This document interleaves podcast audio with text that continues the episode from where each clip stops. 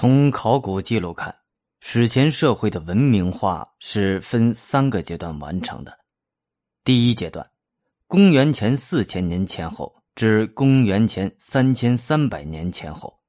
大致相当于仰韶文化的庙底沟期、大溪文化的早中期和大汶口文化的早期。在长江流域，原始城址湖南澧县城头山遗址。率先在长江中游的大溪文化被发现，城内有较大的制陶作坊和椭圆形祭坛等遗迹，说明那里是一个陶业中心和宗教中心。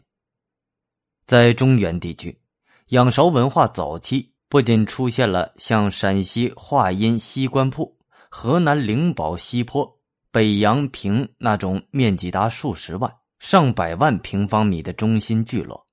而且在河南灵宝西坡遗址出现了面积达二百多平方米的大型房屋和大墓，表明社会已经存在阶层分化的现象。在安徽凌家滩遗址出现了大型的祭坛与贵族坟山，内出玉人、玉龟和刻有方位的玉牌等众多精美玉器。凡此种种。可以看出，一些文化中心已经迈出了走向文明的步伐。第二阶段，约为公元前三千三百年至公元前两千五百年，相当于中原地区的庙底沟二期文化、红山文化晚期、大汶口文化中晚期、大西文化晚期。中原地区，河南孟津。妯娌遗址发现的庙底沟二期文化聚落，公共墓地出现了等级差别，大中型墓葬随葬象牙箍等高规格遗物，普通小墓则一无所有。在黄河下游，大汶口文化墓地，少数大墓设置墓棺，有的在棺外还建一层椁，随葬品可多达一百多件。含有大量制作精良的玉器和陶器，而绝大多数小墓则为仅能容身的小型土坑墓，无随葬品或仅有十分简单的随葬品。这里和大汶口墓地的埋葬状况说明，同一聚落当中的贫富分化现象更加严重了。贫富分化导致社会阶层间矛盾的激化。对财富的觊觎和掠夺比先前更加激烈，这一切最终导致各地城址迅猛发展，城址数量激增，战争更为频繁，不同聚落不得不到处建城设防，抵御外敌入侵。无独有偶，在长江流域也出现了类似的古国，以石家河城址为中心的屈家岭文化城址群。城址有大有小，最大的石家河城址面积达一百二十万平方米，这说明当时的古国规模大小不一，而且当时社会分层明显，已普遍进入古国时代。东北地区在红山文化后期出现了大型的祭祀中心和高规格的贵族墓群，其中包括女神庙。方形祭坛和基石冢等大建筑群，这说明当时的社会已普遍分化，只有极少数贵族死后才能归葬于牛河梁这块圣地。第三阶段，距今五千年至四千年左右的龙山时代，龙山时代出现了大批城址，大体分为中原地区城址群、海带地区城址群。长江中下游城址群、成都平原城址群、北方地区十城城址群五大城址群，加上长江下游新发现的特大型城址良渚城址，可谓城铺林立。在良渚古城确认之前，当时的说法是良渚代表了中国文明的曙光，就相当于在这个门槛上将要迈进来。而实际还没进来，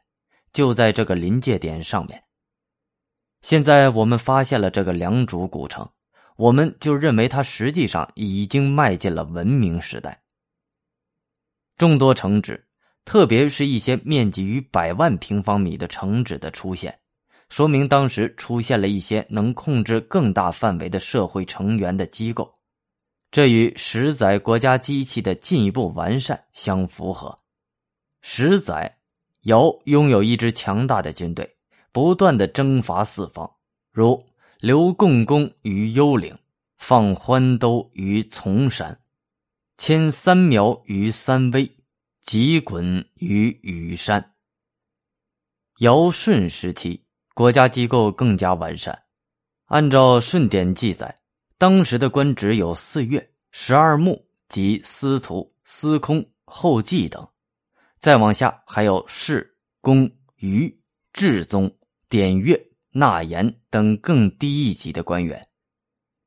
尧舜时已经有成套的刑法。可见，国家机构比皇帝时已有较大的发展。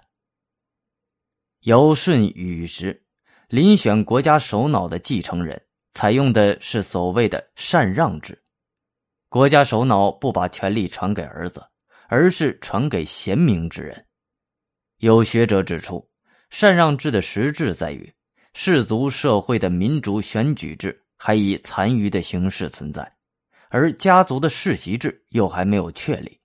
最终的政权组织大概就是在这种矛盾的过程中产生的。禅让制反映了氏族制度的民主本质，尧舜等人只不过是部落联盟的酋长，根本不是什么天子或帝，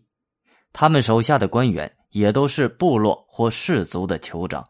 都有明确的分工，管理公共事务，所以。尧领导的应该是一个国家，而不是什么联盟会议。从史前文化的互动关系来看，在上述第一个阶段，中原地区的庙底沟文化向四周同时期的文化施加影响，其时代特点是中原向周邻文化的辐射。其中特别明显可见的是庙底沟文化的彩陶花瓣纹图案的传播。东到大汶口文化，西至马家窑文化，东北至赵沟文化和红山文化，南到大西文化，到处可见。可是到了第二个阶段，四邻的文化一反被动态势，积极向中原地区拓展领域。其中最明显的是来自东方和南方的集团向中原地区的反攻。